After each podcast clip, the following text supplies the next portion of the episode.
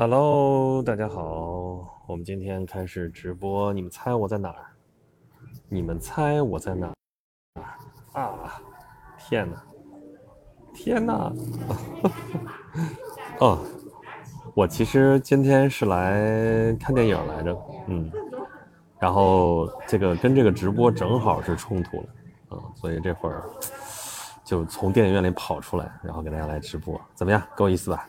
哈 哈啊，咱们今天就开始过年的意思就有了啊，咱们就好好来聊一聊啊，看看，哟，这背景挺喜庆啊，没看到，阿珍好，阿珍好，够意思是吧？哎呀，你也够意思，现在就咱们俩在这守群，守着这个直播间，哎，我得把胳膊也放进来，我现在在干嘛？你猜？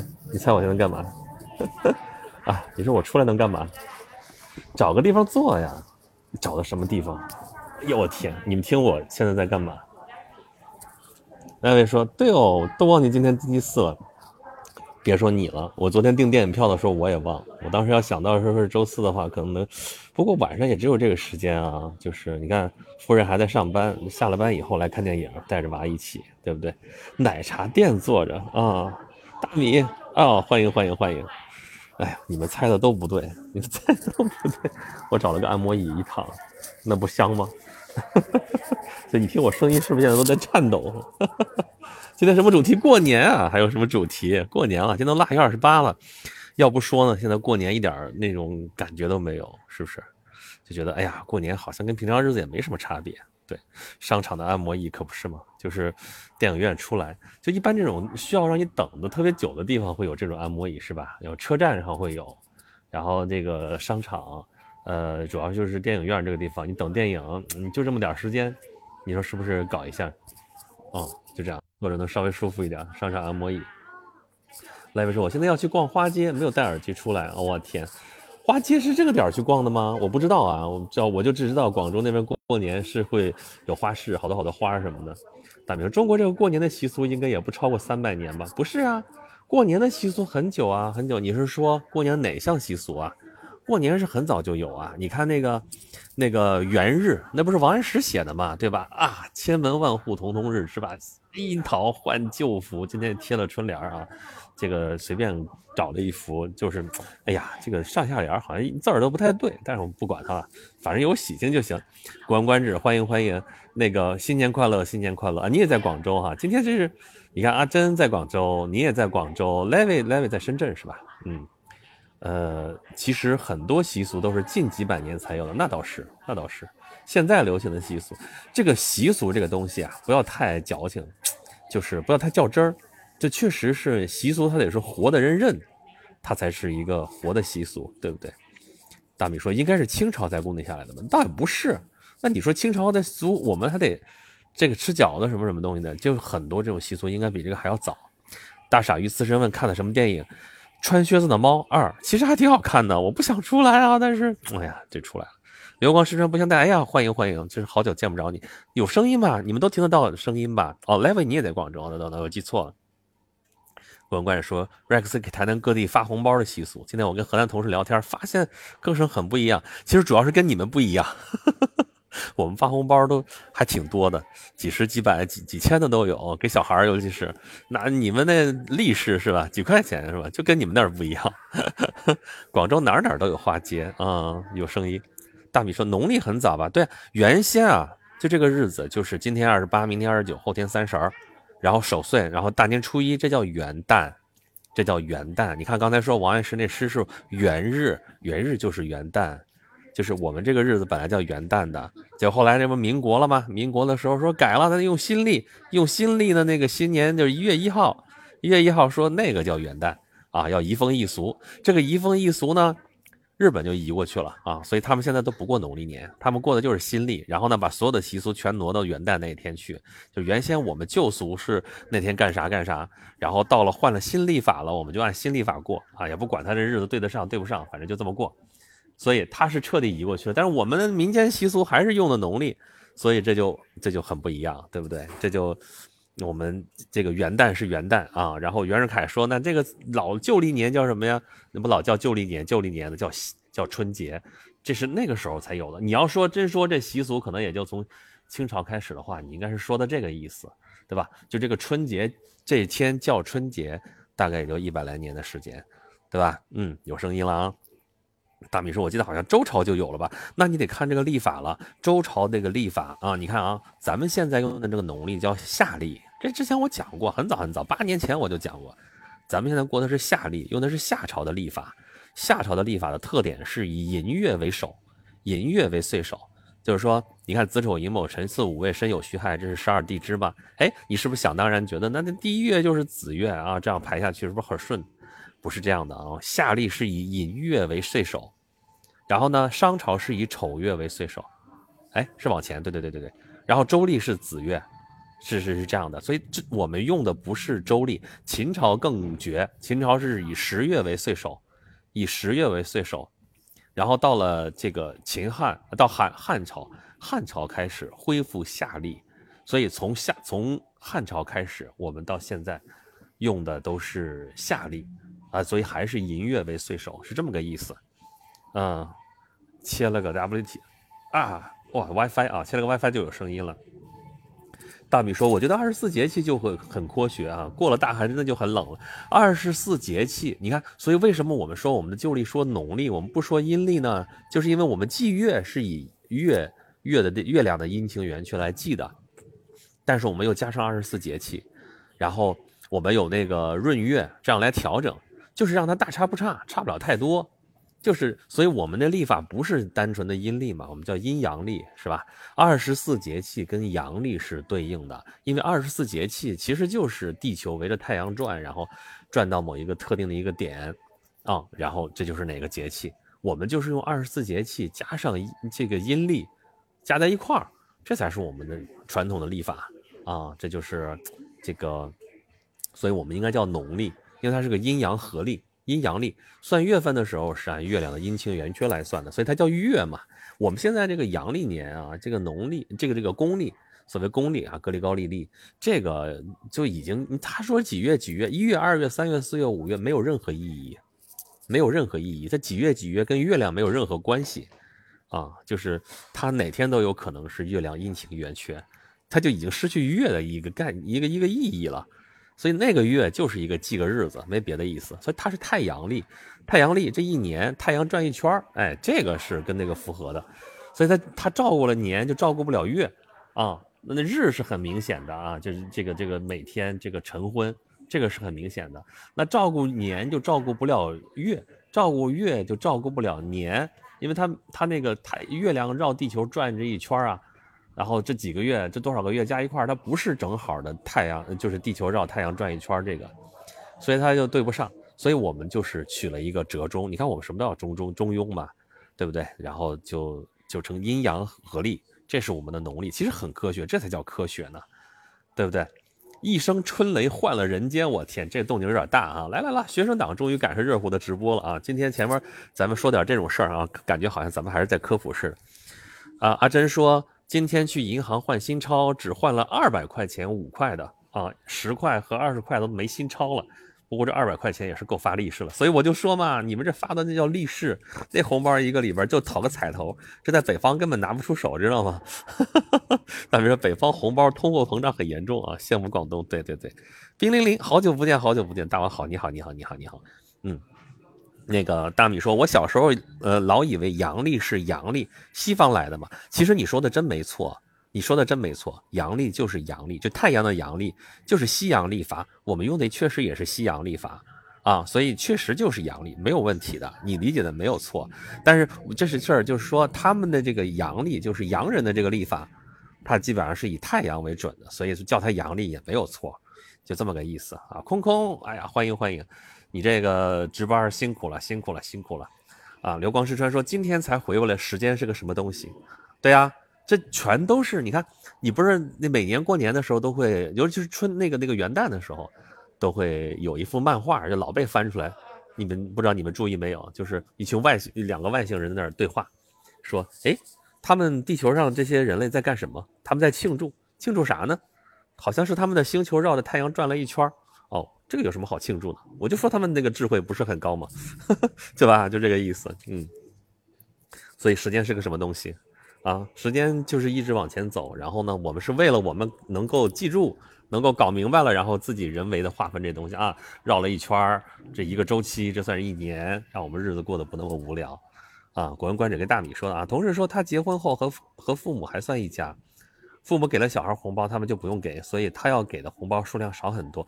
就是说，嗯，就是以家族的概念来说的话，确实是这样啊。除非你分家了，分家是就是单门独户单独过，另外一回事儿啊。这说广东历史好像只有潮汕地区发的特别多，其他地方都是两块、五块、十块、二十多。哎呀，多省心，多省心。啊，滚观者说，广东现在一般是十块、二十块啊，少数五块，基本没有两块了。你两块钱，你现金都不好找，好吗？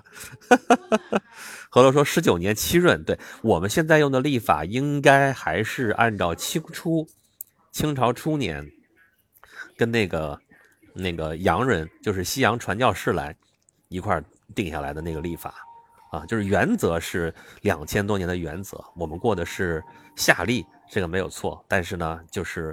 它有误差嘛，就要改。你看元朝郭守敬也弄过，什么唐朝什么一行也弄过，对吧？这个这个这个好多这种这种历法啊，就是好多个版本。就是你可以理解成，就是说我们都是整个就是中国的这个传统历法，传统历法整个的大的方向是用的夏历，寅月为首，以这个月亮的阴晴圆缺计月，然后以节气来纪年，就是这样的。啊，按这节气来来划分农时，因为它太阳照到哪个地方，倾斜角度确实跟那个光照量啊什么这些有关系，啊，但是中间呢版本是迭代过好多好多次啊，一点零、二点零、三点零，我们现在应该不知道是几点零了。大米说，我以前就觉得中庸就是和稀泥，但现在觉得中庸是真的大智慧。这是我们之前那个上学的时候有问题，我记得当时是看的是那个那个那个谁，三家村是谁来着？邓拓吴邓拓的文章，对吧？他说的说那个中庸啊，恰恰到好处就好，怎么怎么着？他说那个儒家的那个中庸之道啊，说你这话想像儒家的中庸之道吗？啊，他说那不是啊，儒家中庸之道是加起来被二除的一个东西，其实真不是，他理解的有问题。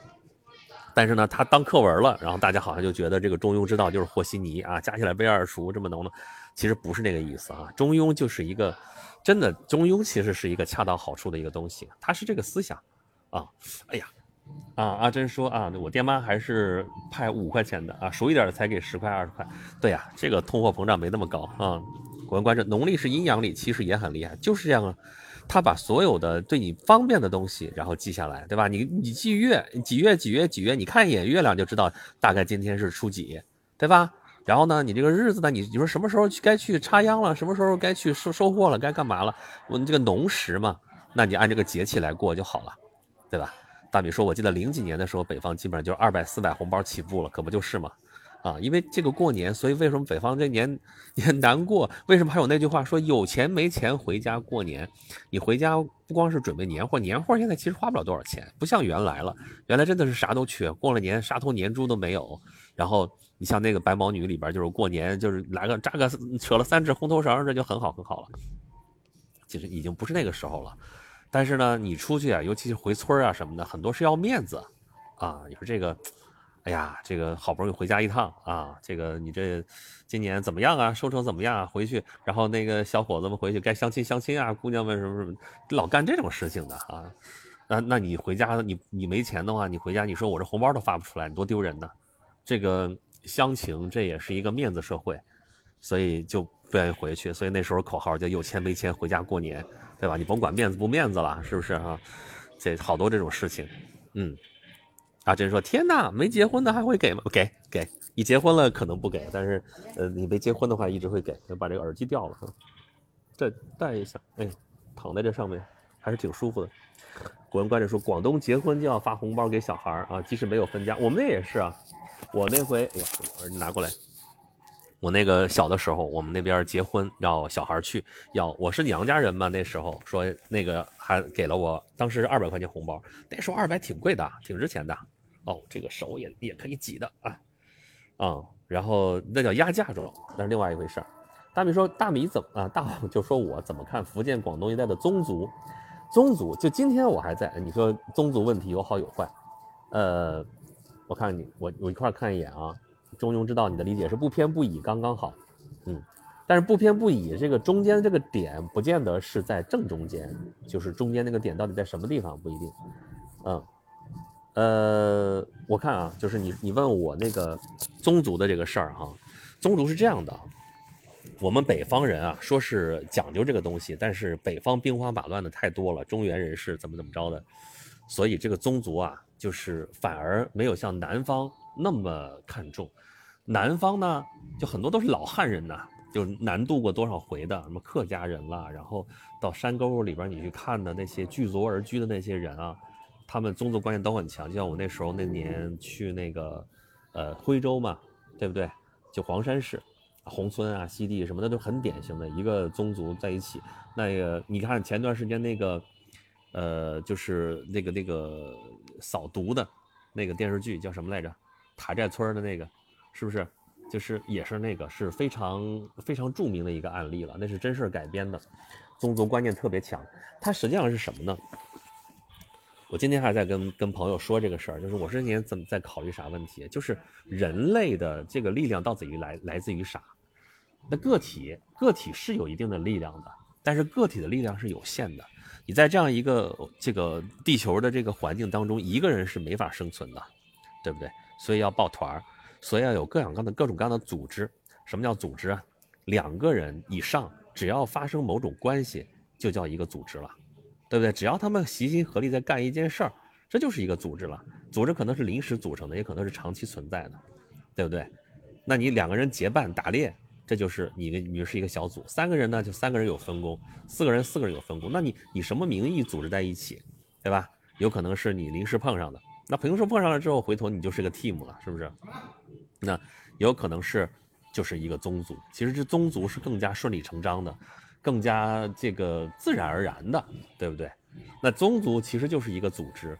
你看咱们原来说那个，你刚不是讲儒家吗？中庸之道，对不对？然后呢，他要干嘛？修身齐家治国平天下啊！修身前面是格物致知、诚意正心，格物致知、诚意正心就是你在修身。你修了身之后要干嘛呢？齐家治国平天下，这事咱们之前也说过了。你齐家，你不是随随便便你就有家的，谁有家？大夫有家，诸侯有国，然后天子才有天下。所以你能干嘛？你是一个士，你是一个士的话呢，你如果你修身养性啊，修身到一定程度，就是你有能力。所以我一直说儒家其实就是一个，就是一个职业经理人的一个这么一个一个学派啊。你有能力了，你先齐家。这个家族就是很重要的一级社会组织，这个社会组织它就是解决刚才说的那个问题。你一个人无法生存，你必须要借助集体的力量、组织的力量。这组织力量的话，这在这一层就是宗族。宗族再往上的话，啊，治及国就是一个地方的这一一片的这个政权或者是什么，然后再往上的话是天下，它是这样的一个概念。那这一个宗族，你说是干嘛的呢？对吧？刚说了。你你为了接受宗族的保护，你要为宗族做贡献的，对不对？所以咱们之前一直说嘛，说父母之命、媒妁之言，在古代为什么是合理的？就是因为你不是代表你自己，你的个体其实不说无关紧要吧，但是你也是弱小的。你为了能够生存下去，你必须借助宗族的力量。那么宗族的力量怎么去发展，对吧？那你可能结婚就是一个联姻，联姻就是你宗族扩大影响，或者是。能够继续发展的一个一个工具，所以这事你没得挑，这事你是为了宗族发展，那么你要发展的时候，宗族也会给你出力的。就比方说你家境贫寒，但是宗族里边只要认你是这一份子，很多宗族是有这种族田族产，对吧？你上学嘛，在宗祠，你去看那个江南那些地方，刚才说西递宏村嘛，这些地方我也是去看，宗祠旁边小学就是学校，对吧？有那个私塾。你只要是这个家族的人，其实你是能有资格去学习。为什么？因为你是这个宗族的人，对吧？你享受宗族的福利，其实是这样的。但是呢，你要为宗族做贡献。但是这时候，你比方说，你别，你就肯定不能娶仇人家的女儿。好，为啥？就是为了宗族发展考虑。就这个，就这个，就这么个情况嘛，对不对？你为了抱团就是这样。啊啊！这说北方太难了，好不容易攒点钱，过年就得大出血。古文观止说：“北方农村也给这么大红包吗？GDP 占比太高了吧？量力而行，量力而行。你没什么钱的话，你也得是，反正是你哪个层次跟哪个层次比，你反正比你的邻居，你得你你不能太差了，说不过去。这是北方人，这个中国人就好面子嘛，对不对？嗯，大米说北方宗族早就解体了，对呀，北方是早就解体，但是还会有这样一个形式。比方说我们家还有族谱啊，我们那时候影印了一批，我们家也留了一套，但是只是到我爷爷那辈儿，在那个族谱上还有，再往后也没人续这个东西了，也没法续了。就是你要续族谱的话，你得有族长，你得有这个刚才说的宗族这么一个组织在。现在他这个宗族已经解体了，没人出这个头了，而且出头也没人有那么大的威望，而且人呢，早就已经四散各地，然后各个的小家庭呢都已经原子化了，所以跟那个时代已经不一样了，这就是这么一个差差别，啊，流光石山说 Rex 那边有些奇奇怪怪的 BGM，我在商场里边啊，这是商场的 BGM。大米说破冰行动，对对对，说的就是破冰行动。前几集真的拍的好看啊，我们回族感觉也有宗族的感觉，很抱团，在济南当地都不敢惹回族。这就是你看说这个，因为少数民族嘛，他要维护自己的权益，这个这个这个心气儿可能更足。这就像嗯，之前咱们也探讨说，为什么那个白左啊在挺那个什么 LGBT 啊，什么环保问题啊，什么这些东西一样，他们因为是少数，他们更加注重自己的这个权利保护。所以他们就会更加的抱团儿，所以更加，他们就是有选票嘛，他会拉他们的选票，然后怎么怎么着会搞事儿，是这个意思。村长，你可来了，你都忘好几回了。嗯，大米说，宗族其实也是族长压榨其他族人的存在，那就是他在这个环境里边儿，那就有这么一个，如如果有这么一个形式的话，啊，他就有可能能这样，啊，但这不是他一个人这样的，而且族长你所以。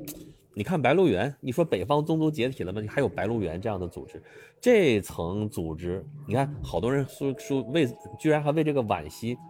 这个我是之前看那个，那个那个那个谁王朔在说这个事儿，还挺有意思。你别看朔爷说话痞了吧唧的，但有些话其实他说的他是真能看得明白的。而毛主席厉害在厉害在什么地方？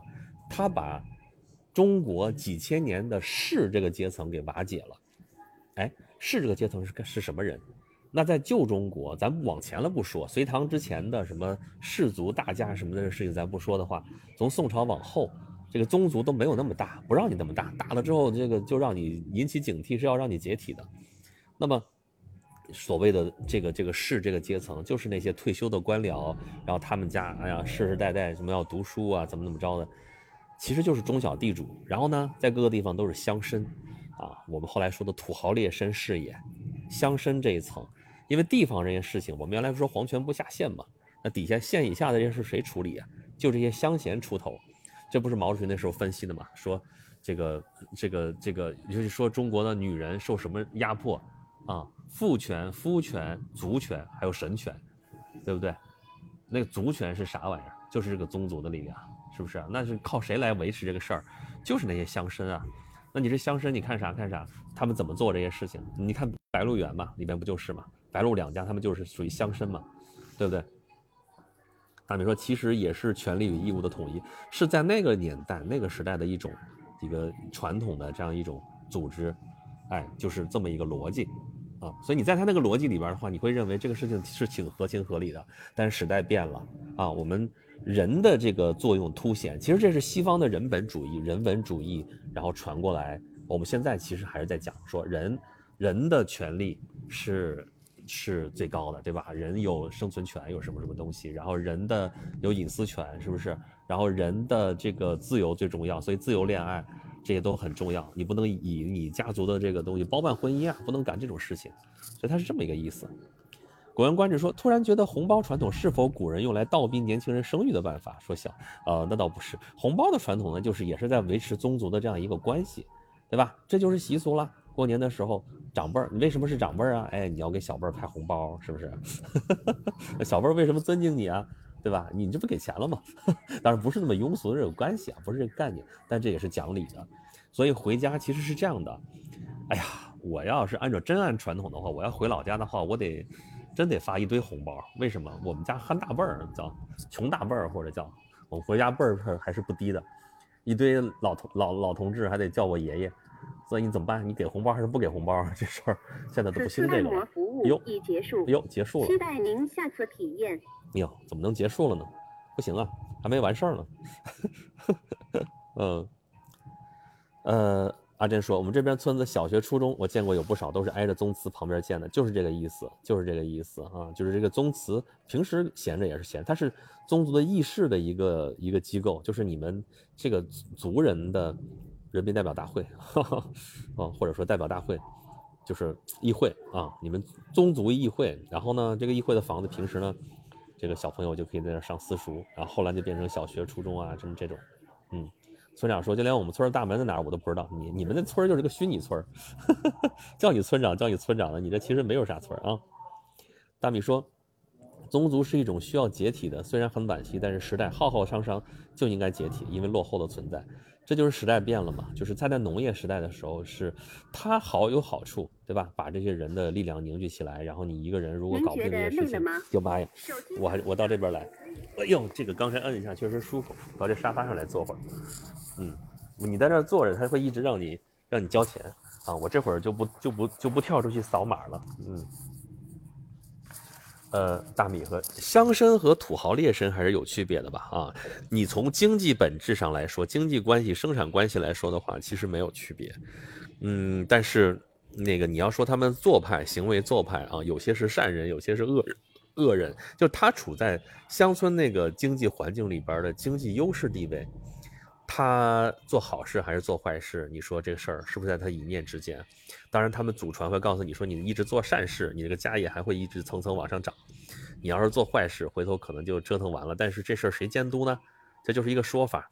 而且咱们早就探讨过这个问题了，说你这个阶级要被消灭，不是因为这阶级里边某几个人是好人还是坏人，而是他这个在这个经济，在这个生产力关系当中，生产力和生产关系当中。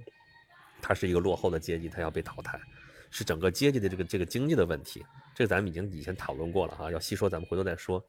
嗯，阿珍说啊门儿，我就是看牌坊建在那，你好有经验啊，这你看这就是南方宗族出来的，就能看你北方没几个牌坊，北方那个环境比较恶劣，而且兵荒马乱，北方比较多。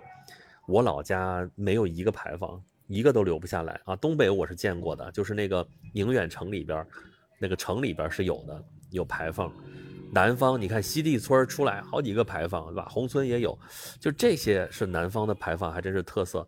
北方的没有。但是我告诉你啊，你知道家谱里边是有什么东西吗？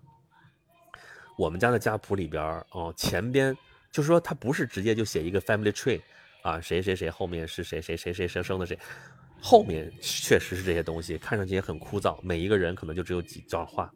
但前面是什么？前面就是这个家族的渊源，这辈儿我们这这支是从哪儿出来的？经过多少？我们这个辈分是怎么排的？还有一个部分很重要的是什么？我一开始没看明白，有皇帝的诰命，有皇帝的圣旨。我这啥玩意儿啊？委任状啥意思？这就是我们宗族里边前辈当中，这真的是前辈啊，前辈当中当过大官的啊，然后当时下的圣旨，然后呢？家里的你当了官之后，这不是给这个夫人啊，还有什么呃老夫人啊，就是父母亲啊什么的官封诰命啊，怎么下诰命的这个敕命，官封诰命，然后还有一项就是当时可能盖过这个牌坊，牌坊当时那个图样，当时没照片啊，放个图样在上面，哎，这个你们我觉得不见得每个人都见过啊，这个我还是真见过的，我们家族谱上就有这个东西，我们家祖上上过当过什么官？我的祖先还真查过，查到过，往上清朝初年的时候，应该是当过州官，就是知州，啊，就这么个层级的官我们的地方，哎呀，我不能说叫什么村这我们村里边带个楼字，这个楼，你看原来北方都是平房，但是我们那个地方能盖楼，那楼房可能也不高，那那个古代的时候，你就用那个木石结构、砖木结构。你能盖个两层楼了不得了，但是这有楼啊，这所以那个村儿带个楼字，哎，这就是哎挺显赫的一个什么东西。所以你说牌坊，我们那边牌坊留不下来啊，但是这个它留在留在家谱上了。嗯，大美说土豪劣绅主要在王朝末期存在的，嗯，倒不是，你不要有这个，哎呀，什么叫王朝末期啊？你当时那个时代的时候，你不知道这个王朝是不是到末期了，对不对？嗯。大米说红包感觉也是某种意义上的集资，大家集资给村里条件不好的家庭，有点那个意思，有的时候是，但其实也现在已经不是这么这么说了，对吧？对不对？就大家讨个彩头，是不是？然后让小孩茁壮成长，是吧？嗯，那你要说的说那个红包，你说那个结婚的时候给塞的那个，对吧？随个礼，那个实际上是一种。说是民间借贷形式，想想是民间金融形式，对吧？你这一家结婚的，大家谁家不结婚啊？是不是啊？你们家结婚的时候，相当于给你集个资，大家凑份子，对吧？份子钱，份子钱，等你等，然后帮你把这事儿红事好好的给办了。等到我们这结婚的时候，我们这也是红事，你们也来凑份子，其实这么个道理，那可不就是吗？确实有这个意思在，嗯。啊，这说，哈哈，主播你辈分这么高的吗？我这辈分真的高，我跟你，哎，我跟你们说过吧，我姥姥。我姥姥，她跟我是一一个姓，等于说她也姓崔，她姓崔，她跟我们家真论得上啊！但是早就出了五福了，她是我们家老早老早分出去另外一支，我们已经出了五福了。但是我的辈分就比她高啊，我比她高一辈儿，所以有的时候就是说，他有的时候这说起什么话来的话顶话顶话话赶话赶上的时候，我爸就有的时候就不敢去那边啊，因为去的时候，我爸等于说比他高两辈儿。按理说，我姥姥得叫我爸个爷爷，就属于这种。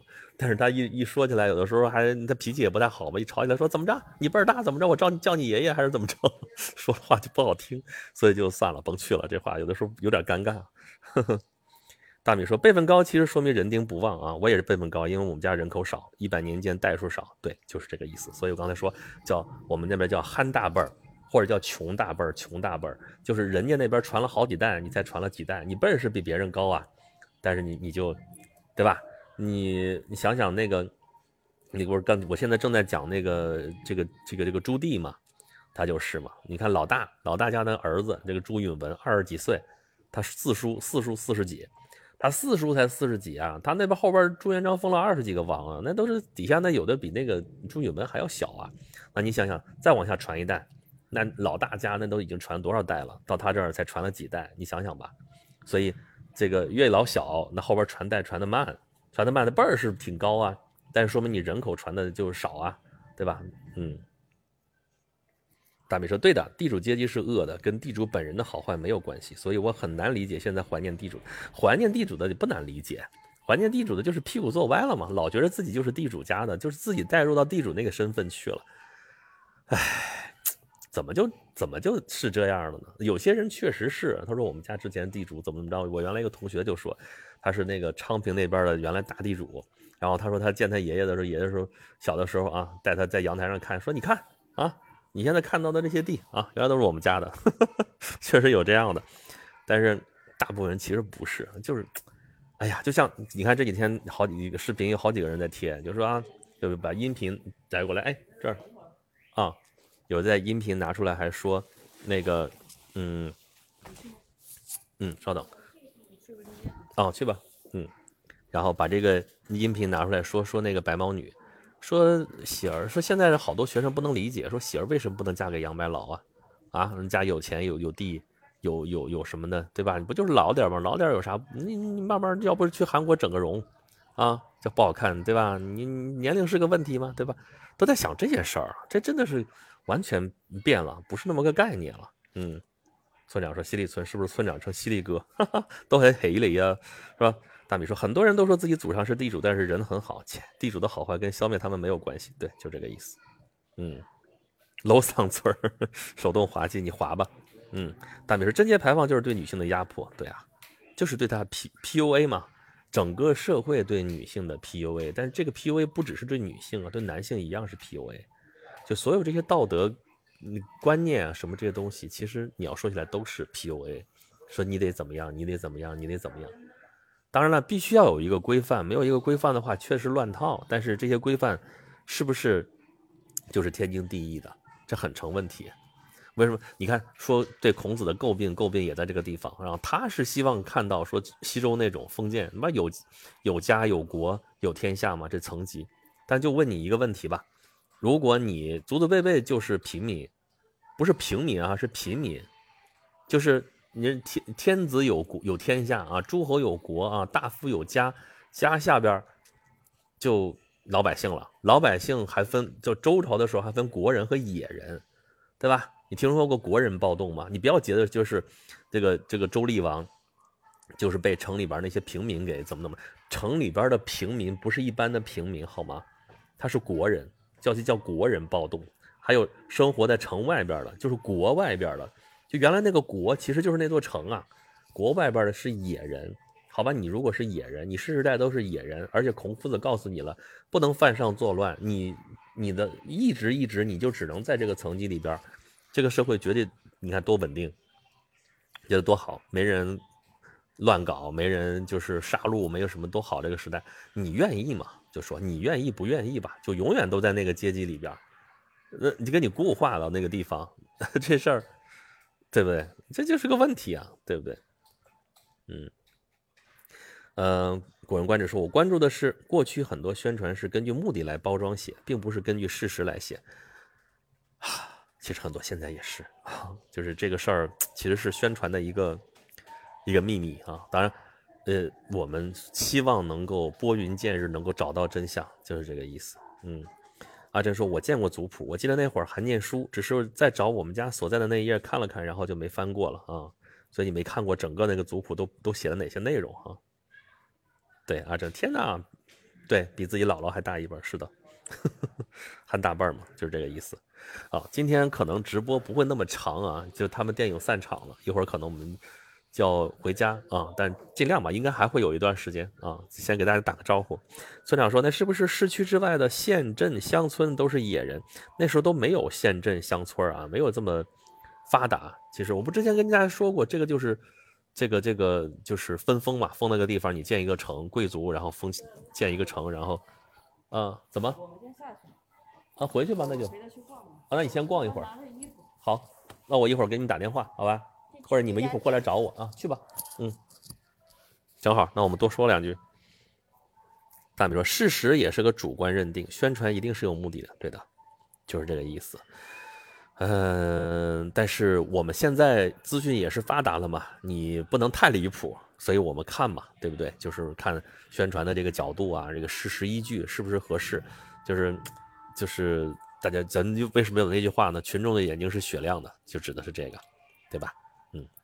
呃，你看咱们说过年呢，怎么说？这其实过年也是过年。哎，你要这么说的话啊，真是。大家记得看过那个鲁迅先生的那个祝福吗？对不对？祝福，你看祝福，我们现在随便用这个词，祝福大家怎么样？祝福大家怎么怎么样？我当时看那个小说的时候就很奇怪，就是啊，祝福怎么是这个意思？大家记得吧？祝福什么意思？祝福其实是一个过年的时候祭拜的一个仪式，对吧？大家记得吧？祥林嫂没资格进宗祠，没资格去祝福的，是吧？但是呢，她信这些鬼鬼神神的这些东西。你看刚才不说 PUA 吗？这就是对对女性的一个 PUA，对中国女性的一个 PUA。因为她嫁过两任丈夫，然后呢，她她的丈夫结局都不太好，她就会觉得自己是可能是克夫啊，怎么怎么着的，所以她会去问迅哥。说，哎呀，迅哥啊，你是读过书的，你告诉我人死了之后会怎么样，对不对？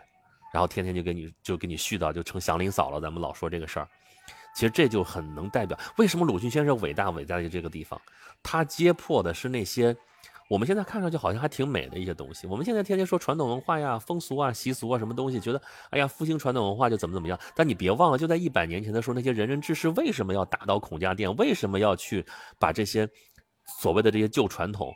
都要砸烂，为什么？就是因为有祥林嫂这样的人，就是因为有夏雨这样的，对不对啊？然后，哎呀，是说起来就那个啥的，嗯。大王溜了，逛花街去吧去吧。大明说，我记得老一辈文宣工作者就说呢，他们那时候宣传是要有真本事的，比如说宣传抗日，你光讲口号，老百姓是真的会把你绑了送给日本人的啊。那时候宣传，在就会掉脑，可不就是吗？这都是斗争经验啊！你说的话不对，这个路子不对，你你你就你就你就命就没了。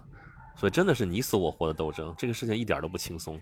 所以我我现在真的是有点，也不说警惕吧，就说你复兴传统文化，复兴国学，很多人把那些什么东西全给你搬回来，就忘了我们为什么革命了。对不对？一百年前，如果大家这些传统都很好的话，为什么我们要革命呢？啊，最后就这个逻辑站不住脚啊！就其实还是，你看我前上一次期上一期的时候跟大家说过儒家怎么回事儿，鲁迅先生也是在接这个东西啊，对不对？上次咱们咱们之前说过啊，这个儒这个这个这个这个呃孔那个鲁迅先生写的那些文章里边在说啊，儒家其实在驯化皇帝，怎么怎么着，驯化最高权力，然后呢，然后天下就是他们的，对吧？他不是某一个人的，他是这一群人的，是这个阶级的，就成这样了。所以，所以要打倒孔家店啊，因为孔子就是这样，他们拿这个两千多年前的一个人物，来当一个幌子呀，当他们的一个教主啊，所以其实可能跟孔子都没有任何关系，孔子其实也不在乎，孔子死了两千五百多年了，跟他也没有任何的关系，但是呢，就是现代人总是觉得有这个关系，一定要把人拉过来，就这么个意思。啊所以我们你说我们现在过年这些习俗都是怎么回事？你说为什么这些习俗都越来越淡？你看不让放鞭炮是一回事儿，我们现在也没有祝福这种事情啊，对不对？我们也不祭宗祠，南方可能还会有一点这种传统，这种传统其实是这几十年又恢复的，因为早几十年之前都已经破四旧了，都已经砸烂了，现在又有点恢复。其实这个恢复，你看不是说破冰行动吗？你也不知道恢复的这东西好还是不好，对不对？但这就是观念。人的观念里边这些东西，啊，这个，哎，我们去分析吧，对不对？那你说对大城市来说，尤其是你说过个年，过个啥？我们就剩过个团圆。但团圆吧，其实很多人家人也是在一块儿，平常也是在一块儿的话，然后在这个过年的时候也是在一块儿，说好像就就就剩了放假了。然后也没有别的东西，你说在家里转，在家里待着吗？之前这不是居家也居家了好长时间了啊，好像也没有什么大的意思啊，所以就这么个情况。嗯，呃，哟，他们回来了，我看我是不是得撤呀？啊，主要今天这个日子赶的，就我其实昨天也有点忘了，然后就是订这个电影的时候，然后就定了这天，然后晚上又想起来，哎呀，那已经定了，定了就来吧。来了之后说正好我中间半截可以出去，要走了吗？嗯，要走是吗？嗯，好，那走吧，好吧，我们走下去，走吧。我们到我们到停车场好不好？我们到停车场我就跟大家结束，嗯，大概还有个五分钟十分钟的样子，好吧，其实也差不多啊。今天就让我稍微过年了，咱们咱们淘个那个啥。等到下次下个礼拜的时候，咱们在这个过年假期期间，咱们再好好接着聊，好不好？嗯，走吧。啊，这个下个礼拜还有电影看，就是那些贺岁电影了。其实这会儿去电影院没什么人。嗯，新年快乐，新年快乐。哎呀，哎，咱从哪个电梯上来的来着？就前面是吧？嗯。怎么样？最后好看吗？没事。啊？不是四团火上了。我说那个，我说那个电影最后好看吗？啊？好看吗？没觉得好看。嗯。嗯。好吧，我们今天先到这里吧，好不好？嗯，祝大家。节日快乐！对了，大家去关注我的公众号啊，轩辕十四工作室，还有那个演讲录那个公公众号里边啊，有我的那个红包封面封面红包皮，大家可以去领一下，好不好？轩辕十四工作室的红包封面，大家可以去领一领，然后放那个用起来，好吗？嗯，那咱们今天早点结束吧，大家好好过节去。嗯，不好，刚刚来，去领红包啊。嗯，拜拜。